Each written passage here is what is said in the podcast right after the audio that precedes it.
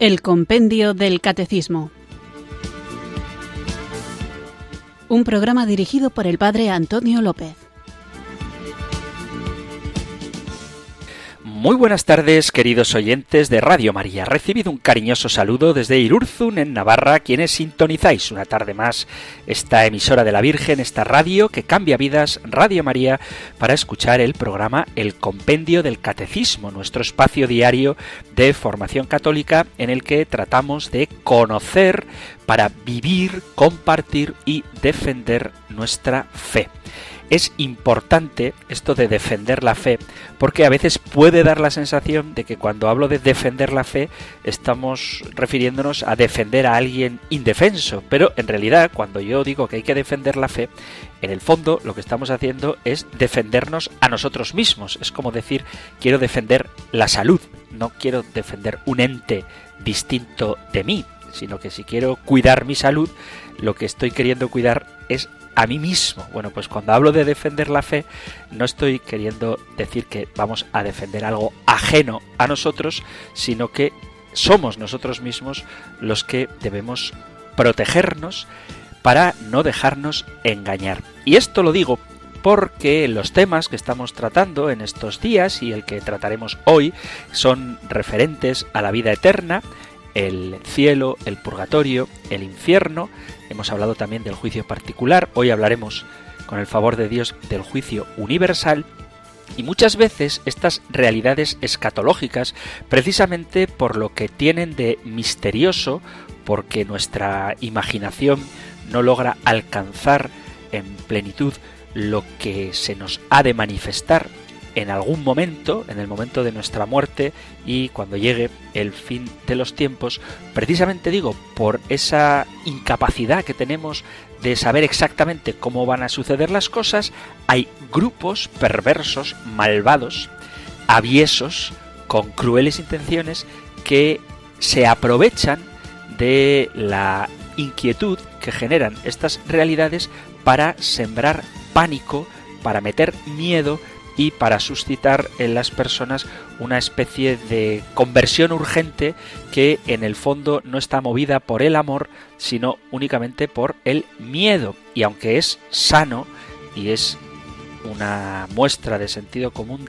temer a los peligros y huir de ellos, no podemos dejarnos arrastrar por el pavor pensando que lo que va a suceder al final de los tiempos va a ser algo horroroso de lo que muy pocos lograrán escapar, sino antes al contrario, lo que nosotros creemos y esperamos y deseamos es que se manifieste plenamente Jesucristo para abrazar ya sin velos esa realidad que nosotros aguardamos llenos de esperanza. Y si bien es cierto que no estar preparados para su llegada puede tener consecuencias trágicas para nosotros, también es cierto, o más cierto es todavía, que prepararnos para estos acontecimientos debe ser algo gozoso, debe ser algo que vivamos con paz, con serenidad, sabiendo que el Dios en el que esperamos es un Dios de amor y que lo que va a ocurrir al final de los tiempos es que se va a manifestar el señorío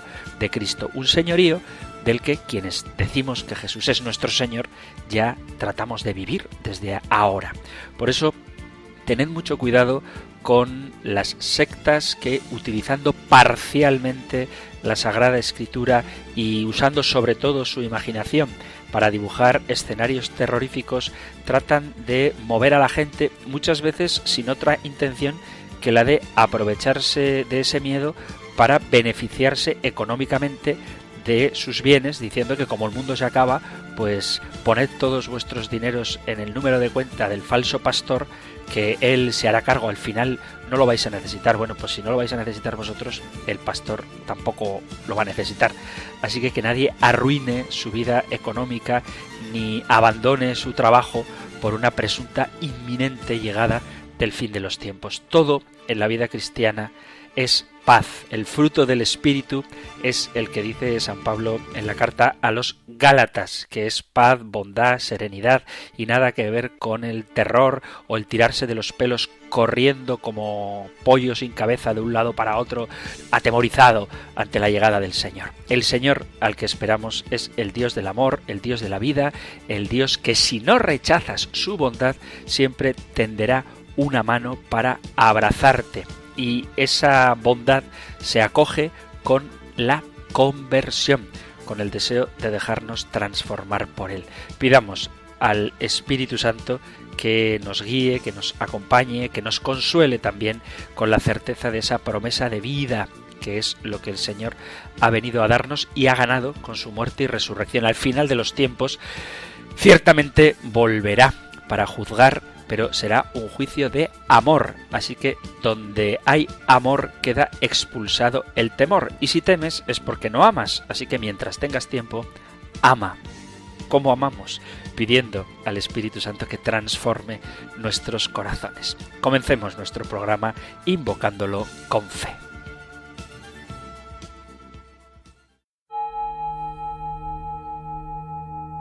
Ven Espíritu. Ven Espíritu, ven Espíritu.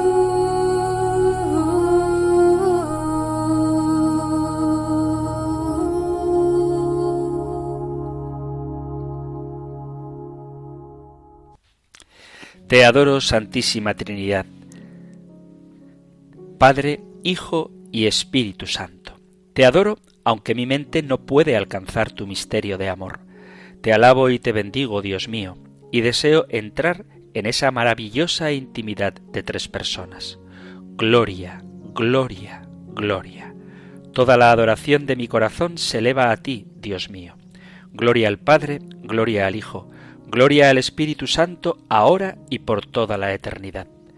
Ven, Espíritu Santo.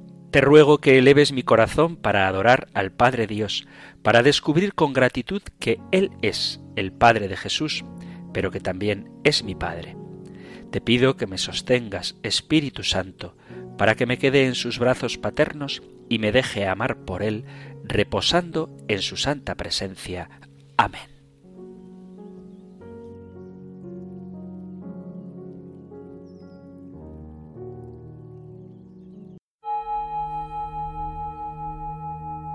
Ven Espíritu, ven Espíritu,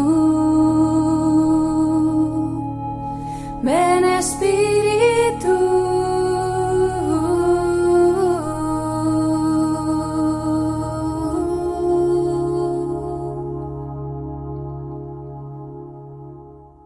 Después de nuestra invocación inicial al Espíritu Santo, vamos allá con el nuevo programa de hoy, en el que después de haber hablado de la vida eterna, del juicio particular, del cielo, del purgatorio y del infierno, y cómo es posible que si Dios es tan bueno exista el infierno, ya vimos que es precisamente porque Dios es bueno y respeta nuestra libertad, permite que quien se obceca, quien se empeña en rechazar su amor, viva apartado de él, y en eso consiste el infierno, después de ver esto, continuamos con los temas de escatología, referidos a la vida eterna, los novísimos, las postrimerías, y lo que trataremos hoy lo tenéis en el Catecismo Mayor en los puntos 1038 al 1041 y en el 1058 y 1059. Nosotros escuchamos ahora la pregunta 214 del compendio del Catecismo. Número 214. ¿En qué consistirá el juicio final? El juicio final, universal, consistirá en la sentencia de vida bienaventurada o de condena eterna que el Señor Jesús, retornando como juez de vivos y muertos, emitirá respecto de los justos y de los pecadores, reunidos todos delante de sí. Tras el juicio final, el cuerpo resucitado participará de la retribución que el alma ha recibido en el juicio particular.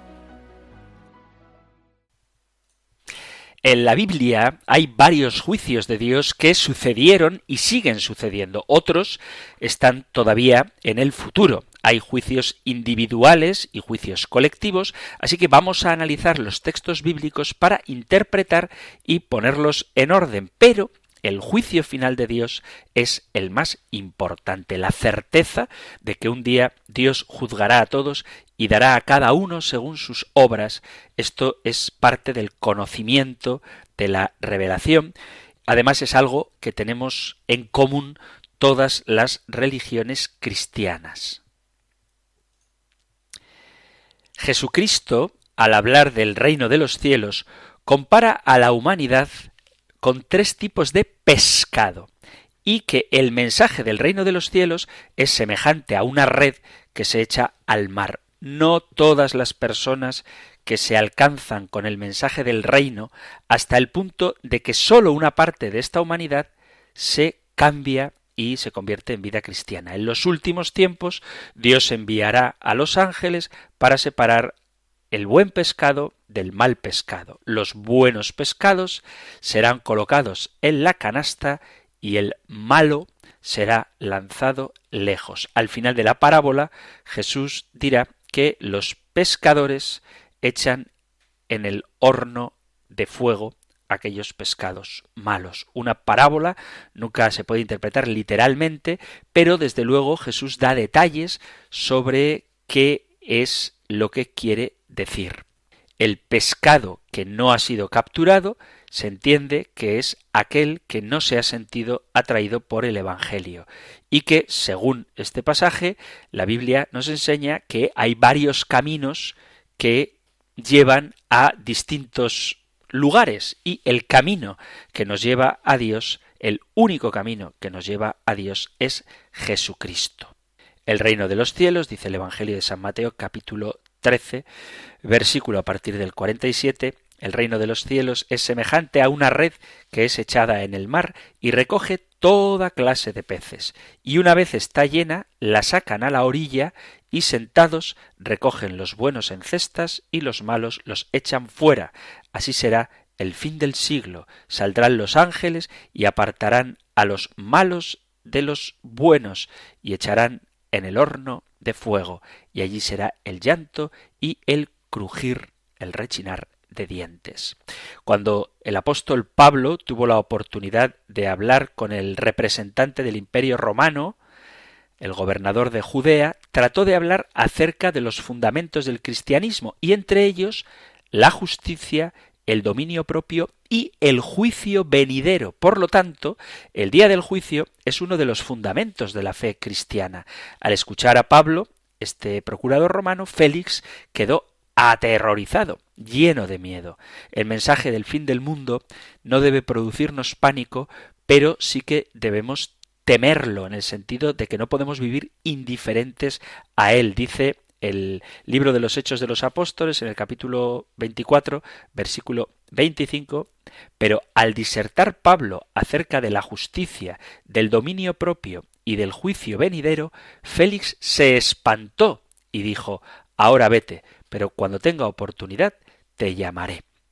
La doctrina del juicio final establece que habrá una condenación todos los que viven de acuerdo a los deseos pecaminosos de la carne serán condenados. Los que hablan mal de los siervos de Dios, diciendo cosas duras y perversas acerca de Dios, de Jesús y de la Iglesia, según la Sagrada Escritura, serán severamente castigados. Los que a menudo utilizan expresiones afirmando que la religión cristiana es una herramienta para manipular a las masas, comprenderán en el juicio que esas teorías anticristianas son equivocadas. Dice el apóstol Judas en su carta, para hacer juicio contra todos y dejar convictos a todos los impíos de todas sus obras impías que han hecho impíamente y de todas las cosas duras que los pecadores impíos han hablado contra él.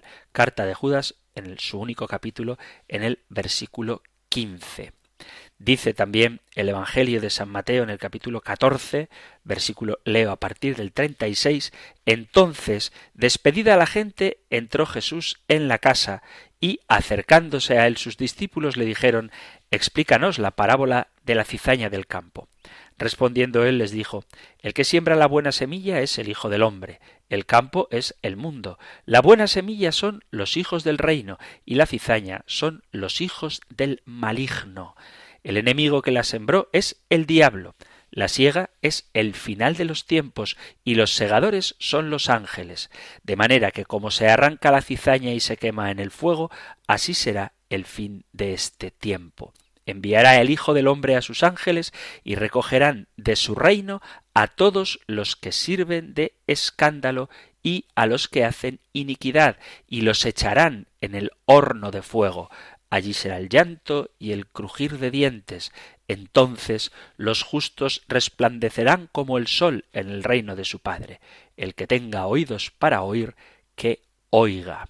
El juicio final se llevará a cabo en la consumación de los siglos, es decir, que será el último evento de la Tierra.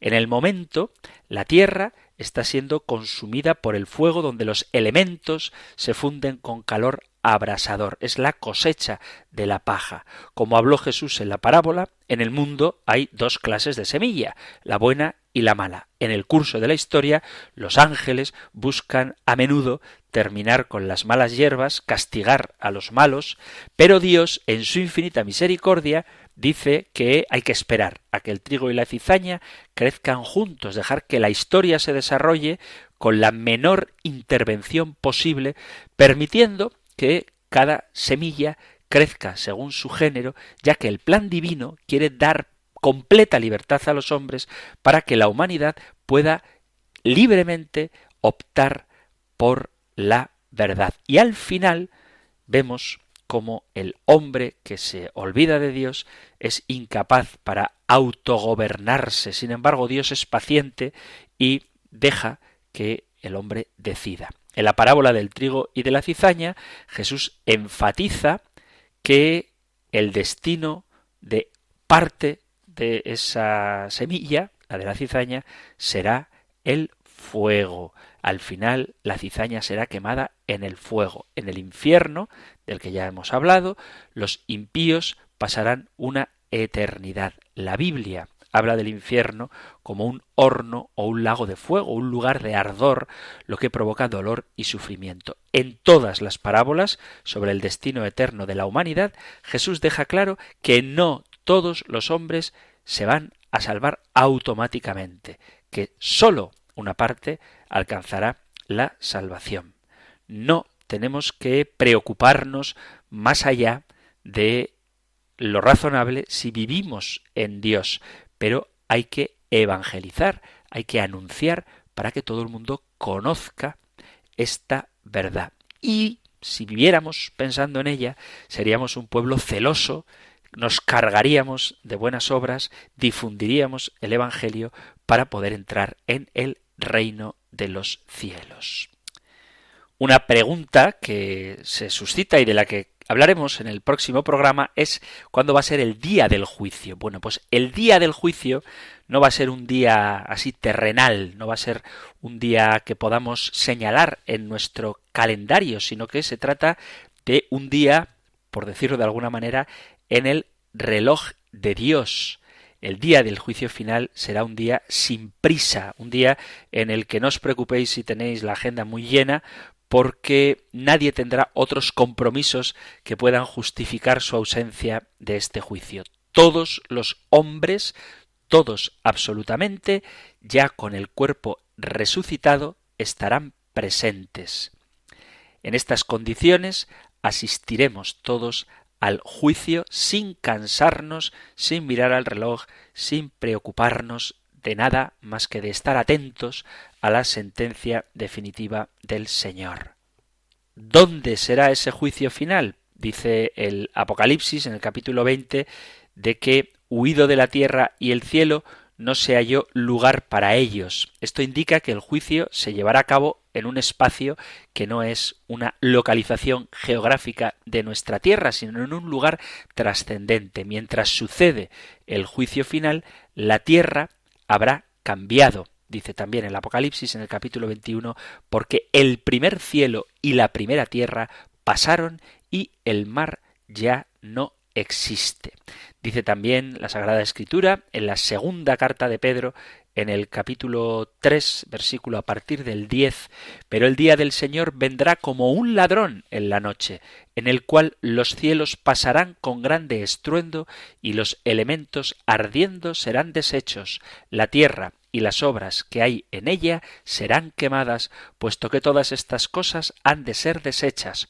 ¿Cómo no debéis vosotros andar en santa y piadosa manera de vivir, esperando y apresurándoos para la venida del día de Dios, en el cual los cielos, encendiéndose, serán deshechos, y los elementos, siendo quemados, se fundirán.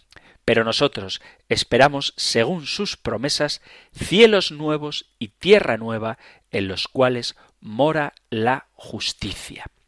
Además, este juicio será para todos, para todos los muertos, dice el Apocalipsis, grandes y pequeños.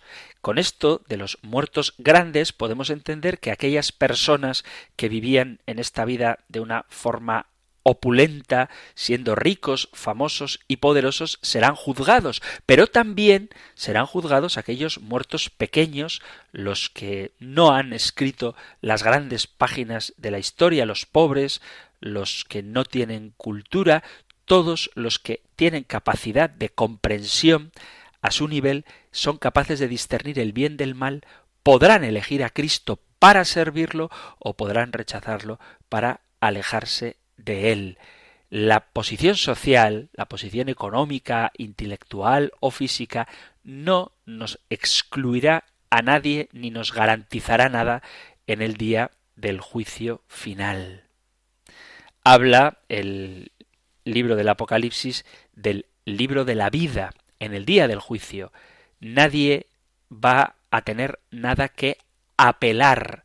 Los salvos, los que se hayan salvado, serán aquellos que tienen el nombre inscrito en el libro de la vida y los que no se salven serán los que no tienen sus nombres inscritos en ese libro. ¿Por qué el libro de la vida será abierto en el día del juicio? Para confirmar lo que ya pasó en el juicio particular, que todas las personas que están allí siendo juzgadas y sus nombres no se encuentren en el libro, no entrarán en el reino. Muchos de los que aceptaron a Jesús, muchos de los bautizados, muchos de los que formamos parte de la Iglesia, a lo mejor luego resulta que no estamos inscritos en el libro de la vida y querremos reclamar que ha habido un error. Sin embargo, ese libro se abrirá para comprobar que en el lugar donde debería estar escrito nuestro nombre realmente no se encuentra. Muchos cristianos, muchas personas que se dicen creyentes, que profesan con los labios que sirven a Dios, pero que no viven de acuerdo con la voluntad del Señor, serán juzgados y si su nombre no está inscrito en el libro de la vida, no entrarán en el reino de los cielos. Además, en el libro del Apocalipsis aparece también otras imágenes de libros, que evidentemente es una figura retórica que significa que habrá un registro de hechos y nombres pero no que haya un libro físico. No debemos pensar que es literalmente un libro, un papiro, un pergamino, un papel, un libro encuadernado, ni desde luego un libro electrónico. De lo que se trata es de expresarnos de qué manera nuestra vida queda marcada en el saber, en el corazón de Dios. Para entender un poco esta analogía del libro, podemos hablar del libro de la conciencia. El ser humano está dotado de una conciencia que aprueba y condena sus acciones cuando está rectamente formada. Cuando alguien hace algo mal, cuando dice una mentira, cuando engaña a alguien, cuando traiciona a su cónyuge, roba, mata u otras cosas más, es natural que en su conciencia, en su corazón, en un momento dado, se refleje una voz que le reprenda. Esta voz que nos habla a menudo durante nuestra vida es nuestro propio espíritu que nos acusa de la falta que cometemos. La conciencia es una evidencia de que tenemos un sentido natural que nos corrige, nos reprende y también nos acaricia y nos alaba cuando hacemos el bien. Los animales, y esto sé que suele generar cierta polémica, no tienen conciencia. Muchas personas viven toda una vida tratando de engañar a su conciencia, a veces incluso discutiendo con ella y justificando sus errores y pecados. Ojo, no tratéis de engañar a vuestra conciencia, porque es un punto de contacto con Dios, y muchos evitarían la severidad del juicio si, en vez de sofocar sus conciencias y silenciar la voz de ésta, la escucharan. Tenemos también el libro de la naturaleza. Muchas personas se encuentran pensando para sí mismas sobre el destino eterno de esas personas que vivieron apartadas de la sociedad o el pueblo que no conoció el Evangelio. ¿Qué pasa con la gente que no ha conocido a Jesús? La Biblia y el cristianismo ciertamente no es conocido por todo el orbe todavía, pero es nuestra misión ir al mundo entero que todos conozcan a Jesucristo en todo momento y bajo las mismas circunstancias y condiciones, pues la situación no es la misma la de unos que la de otros. Muchos han muerto y cada vez espero que sean menos, pero muchos morirán sin haber tenido la oportunidad de conocer ni siquiera el nombre de Jesús. Y estas personas, evidentemente, no serán condenadas por infligir los mandamientos de la Sagrada Escritura, pero sí que pueden ser acusadas por sus conciencias y por la naturaleza si no adoraron a Dios alegando un desconocimiento de la existencia de Dios, porque a través de las criaturas, lo dice San Pablo en la carta a los romanos, podemos conocer, aunque sea imperfectamente, a un Dios todopoderoso que creó todo cuanto existe. El libro de la naturaleza se abre en una exhibición del juicio final, puesto que si las personas se detienen a analizar el mundo que les rodea, hubieran llegado al conocimiento de Dios, al menos por las obras de la creación. Nuestros sentidos, nuestros cinco sentidos, nos dan la capacidad de entender que este universo que nos rodea no es casual, sino que es obra amorosa de un ser superior y que debemos adorarlo de alguna manera, aunque sea imperfecta, aunque no le conozcamos. Los sentidos, la visión, nos ayuda a descubrir a Dios. Quien tiene el privilegio de ver no puede ser excusable de que no tenía forma de saber que Dios existe, como en el resplandor del sol, la belleza de los colores que impregnan la naturaleza, la magnífica forma de las montañas, la marcha de las nubes en el cielo con sus múltiples formas, todo esto demuestra que hay un creador. Cuando vemos la variedad de la fauna y la flora, no podemos atribuirlo a una teoría estúpida e irracional, atribuyéndole al azar tanta belleza. Todo esto es el resultado de la creación de Dios. En el día del juicio, la naturaleza será un vestigio y un testimonio contra aquellos que no han querido abrirse al amor de Dios. La visión nos permite ver la obra de Dios en la naturaleza. El oído, en este sentido, se puede oír el ruido del viento, el ruido de las olas, el canto de los pájaros, la sonrisa de un niño, el terrible estruendo de un trueno, la voz de otras personas, la lluvia, el mugido del ganado. El que oye puede intuir que existe un creador. El oído nos da la percepción de los sonidos de la naturaleza creada por Dios. Y lo mismo podemos decir del gusto. Dios nos ha dado la capacidad de sentir el sabor de las cosas, el sabor ácido, amargo, salado, dulce. Dentro de cada categoría se pueden identificar miles de sabores. En nuestra boca tenemos la capacidad de reconocer las distintas frutas, incluso aunque nuestros ojos estén cerrados. Podemos saborear y disfrutar el inconfundible sabor de una sandía, de una manzana, de una uva, y estas maravillas de la naturaleza indican que hubo un creador supremo que organiza el universo en millones de productos, todo perfecto. No hay trabajo inacabado en el mundo. ¿Cómo puedes decir que no se podía de ninguna manera haber conocido que existe Dios. Y vuelvo a repetir nuestros sentidos, el tacto, la sensibilidad de nuestro sistema nervioso que nos da la posibilidad de obtener sensaciones como frío, calor, percibir la forma de las cosas, el estado líquido, sólido, gaseoso, el tacto, nos hace darnos cuenta de la grandeza de la naturaleza y la naturaleza es un espejo en el que se refleja el poder creador de Dios. Y pasa lo mismo con el olfato. Las miles de células nerviosas de nuestro sentido del olfato nos da la capacidad de distinguir el olor del universo que nos rodea. Todas las moléculas de olor sueltos pueden ser capturados por estos sensores de nuestro sentido del olfato y se pueden clasificar como fragantes o hediondas, con una gama de miles y miles de olores. Percibimos el universo a través de nuestros sentidos y de alguna manera, sin ver a Dios, se nos mete, se nos hace sensible la convicción de que Él existe. Muchas personas a veces no se detienen a reflexionar y viven solamente buscando satisfacer los deseos naturales, como el hambre, la sed, el sueño, olvidándose de pensar y reflexionar sobre el sentido de esta vida. Y tenemos otro libro, además de el libro de la naturaleza, el libro de nuestros sentidos o el libro de nuestra conciencia, que es la Biblia, los que hemos tenido la posibilidad de conocer la palabra de Dios, seremos juzgados por esta palabra de Dios. Y ahí nos lamentaremos de tener la Biblia metida en la biblioteca, en el mejor de los casos, o arrinconada en alguna esquina oscura de la casa, o incluso quienes sepáis dónde está cuando no la abrís suficientemente.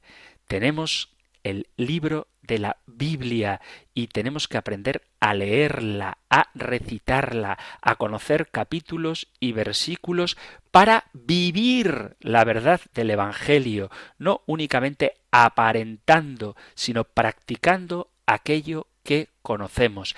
El día del juicio se mostrará quién es quién. Ese día entenderemos lo importante que es el modo en que vivimos cómo obedecemos a Dios, no cuánto sabemos. ¿Cuántos cristianos reprocharán a los sacerdotes no haber prevenido contra este juicio, contra esta revelación que o no la conocemos del todo o conociéndola no se nos ha animado a vivirla adecuadamente. Hay que poner en práctica lo que la palabra de Dios dice. Dice en el capítulo 22 del Apocalipsis, versículo 11, el que es justo practique la justicia todavía, y el que es santo sea santificado todavía. La Biblia, la revelación, la palabra de Dios, tanto escrita como en la tradición, será utilizada para juzgar a los que conocen la palabra de Dios. Y además está el libro de la memoria, la memoria completa con el recuerdo de todos nuestros actos, palabras y pensamientos, será una virtud de los resucitados. Todos recordaremos todo. Nadie puede pretender, ay, pues es que no me acuerdo de haber cometido tal pecado. Todos llevamos en nuestro interior, en nuestra memoria, todos los recuerdos de lo que hacemos. Y nuestra dificultad es verdad que ahora es la de hacer activos esos recuerdos de nuestra conciencia, pero el día del juicio será despertado, entre otras muchas cosas, todo aquello que hemos hecho y comprenderemos que el juicio de Dios es justo. Vamos a hacer ahora una pequeña pausa musical y continuamos con nuestro programa.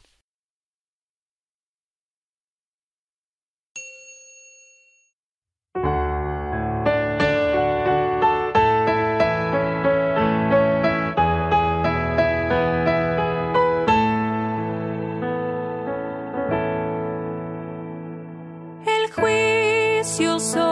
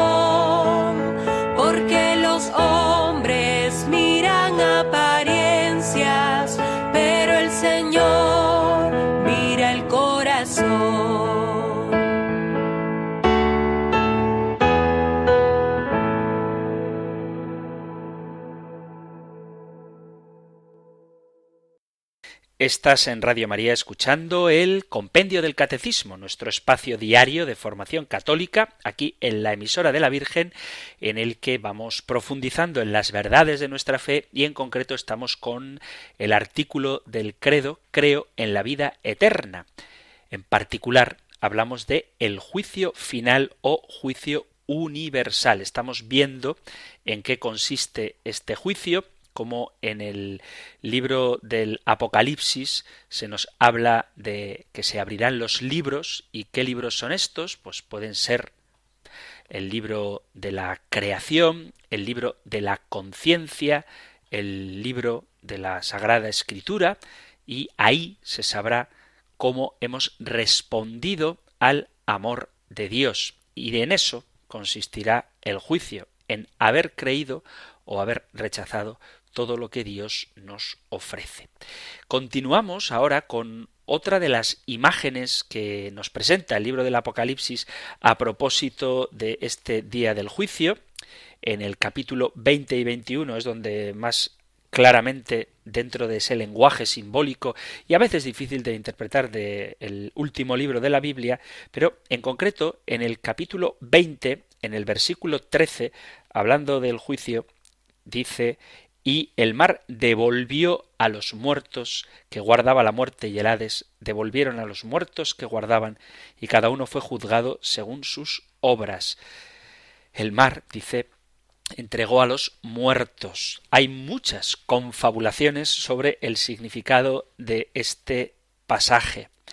Ahora que están de moda las películas y las series de zombies, hay quien interpreta este texto de una manera totalmente ridícula, pretendiendo que la devolución de los muertos va a ser una especie de apocalipsis zombie. Esto es ridículo. Para Juan, que tuvo la visión del fin del mundo, el mar entregando a los muertos que en él había fue ciertamente una visión asombrosa. Algunos suponen que las personas que mueren en el mar irían a un lugar diferente de los que mueren en la tierra, pero esto es absolutamente ilógico. También porque la Sagrada Escritura y el sentido común no da mayor importancia al modo y desde luego al lugar en el que una persona muere. Esto es irrelevante para el destino eterno de cada persona. Lo que la palabra de Dios nos quiere decir es en las condiciones espirituales en que la persona muere, eso sí, puede influir y de hecho influye para siempre en nuestro destino eterno.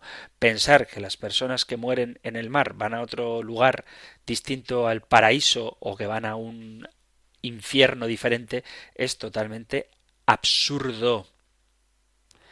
Cuando se refiere al mar, se está refiriendo a esa zona inmensa donde están los muertos. De hecho, dice la muerte y el Hades devolvieron a sus muertos. En este caso, el mar es como esa región enorme, misteriosa, que hace referencia al lugar de los muertos. Luego dice el Apocalipsis, la muerte y el Hades devolvieron a sus muertos.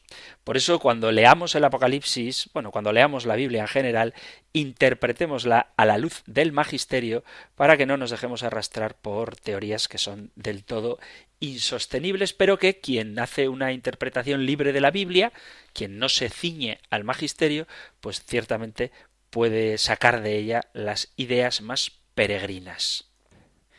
Y dice el Apocalipsis que cuando el mar, el Hades, devuelve a los muertos, fueron juzgados cada uno según sus obras. Si tus obras no coinciden con la fe que profesas, te estás engañando, lo dice claramente el apóstol Santiago. Nosotros sabemos que nos salvamos por la fe, nos salvamos por Jesucristo, pero que esa fe lleva consigo un modo nuevo de vivir. Repito lo que dice el apóstol Santiago en el capítulo 2, a partir del versículo 14 en adelante, explica largamente la necesidad de las obras que siguen, que demuestran una auténtica vida de fe. Está clarísimo en la Sagrada Escritura, no voy a entrar en esto ahora porque será tema para más adelante, pero está clarísimo en la Sagrada Escritura que el juicio divino se hará en base a la conducta y a la práctica de las personas durante sus vidas. Solo os cito un pasaje de San Pablo en la primera carta a los Corintios, en el capítulo 6, versículo 9, dice, ¿Ignoráis que los injustos no heredarán el reino de Dios?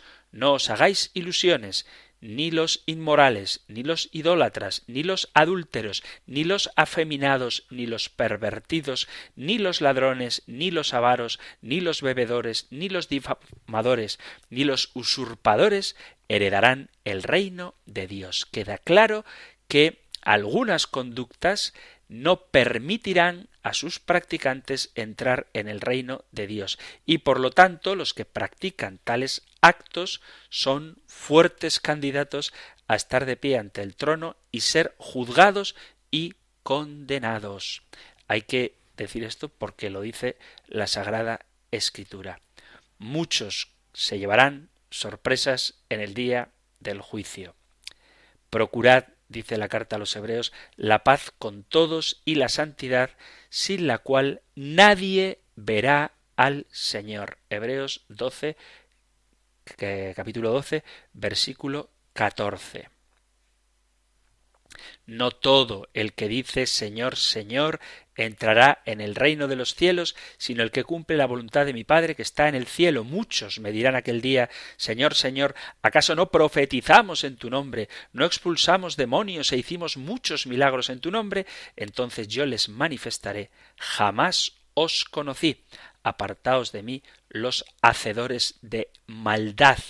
Así todo el que escucha las palabras que acabo de decir y las pone en práctica se compara a un hombre sensato que edificó su casa sobre roca. Cayeron las lluvias, se precipitaron los torrentes, soplaron los vientos y sacudieron contra la casa, pero ésta no se derrumbó porque la casa estaba construida sobre roca. Al contrario, el que escucha mis palabras y no las practica puede compararse a un hombre insensato que edificó su casa sobre arena. Cayeron las lluvias, se precipitaron los torrentes, soplaron los vientos y sacudieron la casa. Esta se derrumbó y su ruina fue grande. Evangelio de San Mateo, capítulo 7, versículo a partir del 21. Y esta advertencia es para aquellos cristianos que creen que debido a que simplemente van a la iglesia o tienen su nombre escrito en la partida de bautismo, ya solo por hecho, por ese hecho van a ser salvados. Y eso no es verdad. Puedes hacer milagros, expulsar demonios, profetizar, tener revelaciones particulares, todo lo que quieras, pero tu salvación está relacionada con una conducta cristiana que sea buena. Apartaos de mí los hacedores de maldad. Es la vida cristiana lo que determina tu destino eterno. Toda la Sagrada Escritura nos habla de este juicio, un juicio final que será para todos los seres humanos y que Dios juzgará al mundo, según dice el profeta Isaías en el capítulo 66, versículo 16, por el fuego reunirá a las naciones y se sentará para juzgar realizando la siega y la cosecha, dice el profeta Joel. El profeta Daniel también utiliza imágenes para describir este juicio con el que concluye el tiempo y comienza el reino eterno del Hijo del Hombre. También el libro de la sabiduría habla de que los buenos y los malos se reunirán para rendir cuentas a Dios. Solo los que vivan alejados de Dios deben tener miedo, puesto que quien está unido al Señor será protegido por el mismo Dios. Jesús, en el capítulo 24 del Evangelio, habla también de este juicio. Dice, entonces aparecerá en el cielo la señal del Hijo del Hombre, mientras todas las razas de la tierra se golpeen el pecho, verán al Hijo del Hombre viniendo en las nubes del cielo con el poder divino y la plenitud de la gloria. Mandará a sus ángeles, los cuales tocarán la trompeta y reunirán a los elegidos de los cuatro puntos cardinales, de un extremo a otro del mundo. Evangelio de San Mateo, capítulo 24, versículo 30, a partir del 30. Cuando el Hijo del Hombre, capítulo 25 de San Mateo, cuando el Hijo del Hombre venga en su gloria, rodeado de todos sus ángeles, se sentará en su trono como Rey glorioso. Todas las naciones serán levantadas en su presencia, y como el pastor separa las ovejas de las cabras, así también él separará a unos de otros, poniendo a las ovejas a su derecha y a los cabritos a su izquierda. También en las cartas de San Pedro y de San Pablo se habla de esto. Nos aseguran que Dios juzgará a cada uno según sus obras sin hacer distinción de personas, razas, de origen, ni de ningún otro tipo, dice la primera carta de San Pedro en el capítulo 17, perdón, en el capítulo primero, en el capítulo primero, en el versículo 17, dice así, y si llamáis Padre a quien, sin acepción de personas, juzga a cada cual según sus obras, conducíos con temor durante el tiempo de vuestro destierro.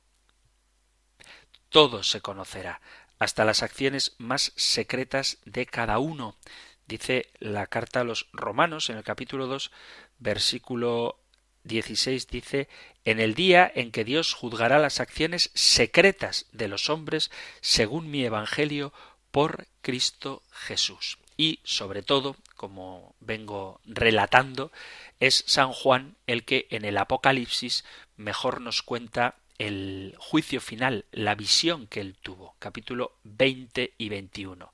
Leo el capítulo 20, versículo 11 en adelante, vi un trono espléndido muy grande y al que se sentaba en él. Su aspecto hizo desaparecer el cielo y la tierra sin dejar huellas. Los muertos grandes y pequeños estaban al pie del trono. Se abrieron unos libros y después otro más, el libro de la vida. Entonces los muertos fueron juzgados de acuerdo a lo que estaba escrito en los libros, es decir, cada uno según sus obras. Es ciertamente algo misterioso lo que ocurre en el día del juicio, no lo podemos saber con detalle, pero hay una serie de cosas que sí podemos afirmar que Cristo vendrá con poder y gloria en todo el esplendor de su divinidad. Es decir, que ya no habrá que reconocerle como Dios por fe, sino que se manifestará con todo el esplendor de su gloria. Que Cristo será precedido por una señal en el cielo, la señal del Hijo del Hombre. Por eso no os dejéis asustar por lo que digan los líderes de algunas sectas, porque cuando llegue ese día habrá una señal en el cielo, la señal del Hijo del Hombre que podemos presumir que no tenemos certeza, que sea la cruz, y todos la verán. Vendrá acompañado de sus ángeles, y con su omnipresencia todos los resucitados de todas las naciones estarán ante Cristo juez, comparecerán delante del tribunal de Dios con todos los seres humanos sin excepción para recibir la recompensa o el castigo que cada uno merezca, pero no se tratará de otro juicio distinto del juicio particular. Quiero decir que no habrá una sentencia distinta de la del juicio particular. En el juicio final se conocerán las obras de cada uno, tanto lo bueno como lo malo, incluso lo que está oculto, y se ratificará el juicio particular. Pero no es posible que uno se condene en el juicio particular y luego se salve en el universal, ni viceversa, que uno se salve en el universal y que en el juicio particular sea reprobado. Eso no es posible. Y todos resucitarán. Cristo separará a todos los resucitados, unos para la salvación, otros para la condenación. No hay que tener miedo.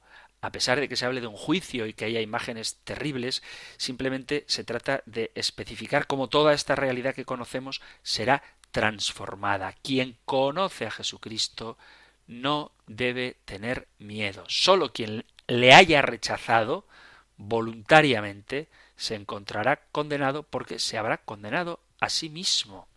Y en ese día del juicio sabremos muchas de las cosas que ahora nos inquietan, sabremos por qué Dios permitió el mal o cómo Dios pudo sacar bienes mayores de un mal que a nosotros nos puede dejar desconcertados. Se responderá definitivamente a esas preguntas tan habituales de por qué Dios permite la injusticia, por qué los malos triunfan y los buenos fracasan.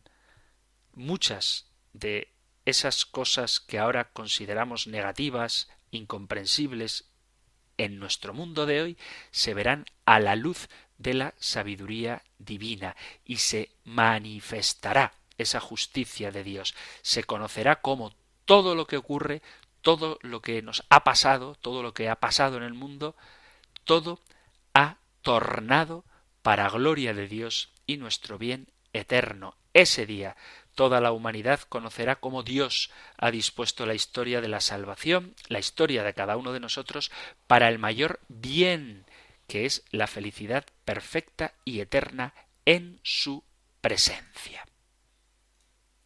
Eso es lo que podemos asegurar del juicio final. Los detalles concretos me temo que no podemos satisfacer nuestra curiosidad. Lo que sí que podemos hacer es vivir conscientes de que ese juicio se va a dar, estar preparados para él y tratar de influir en nuestra vida para que la vida de aquellos que nos rodean se vea también transformada por la alegría del Evangelio. Pero en cualquier caso, que quede claro que el día del juicio será una buena noticia. Cuando veáis que suceden estas cosas, levantaos, dice el Señor, alzad la cabeza, se acerca vuestra liberación.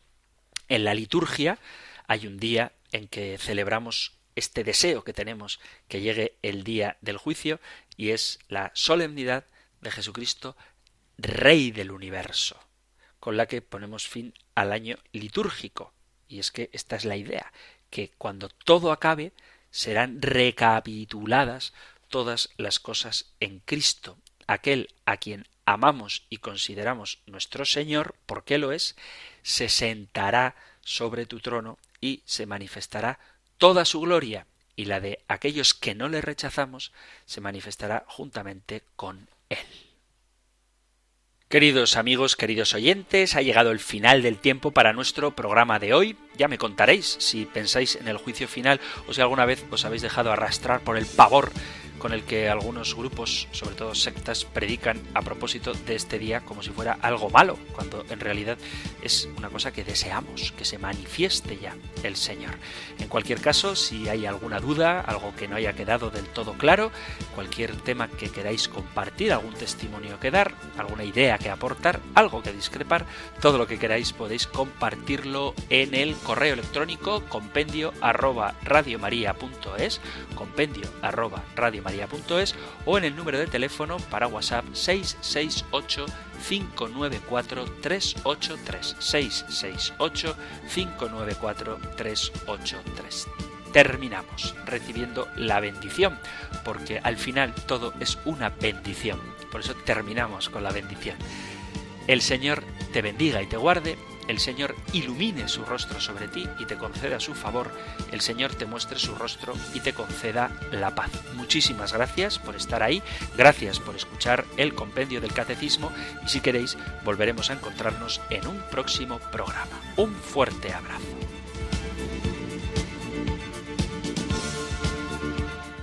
El compendio del catecismo. Un programa dirigido por el padre Antonio López.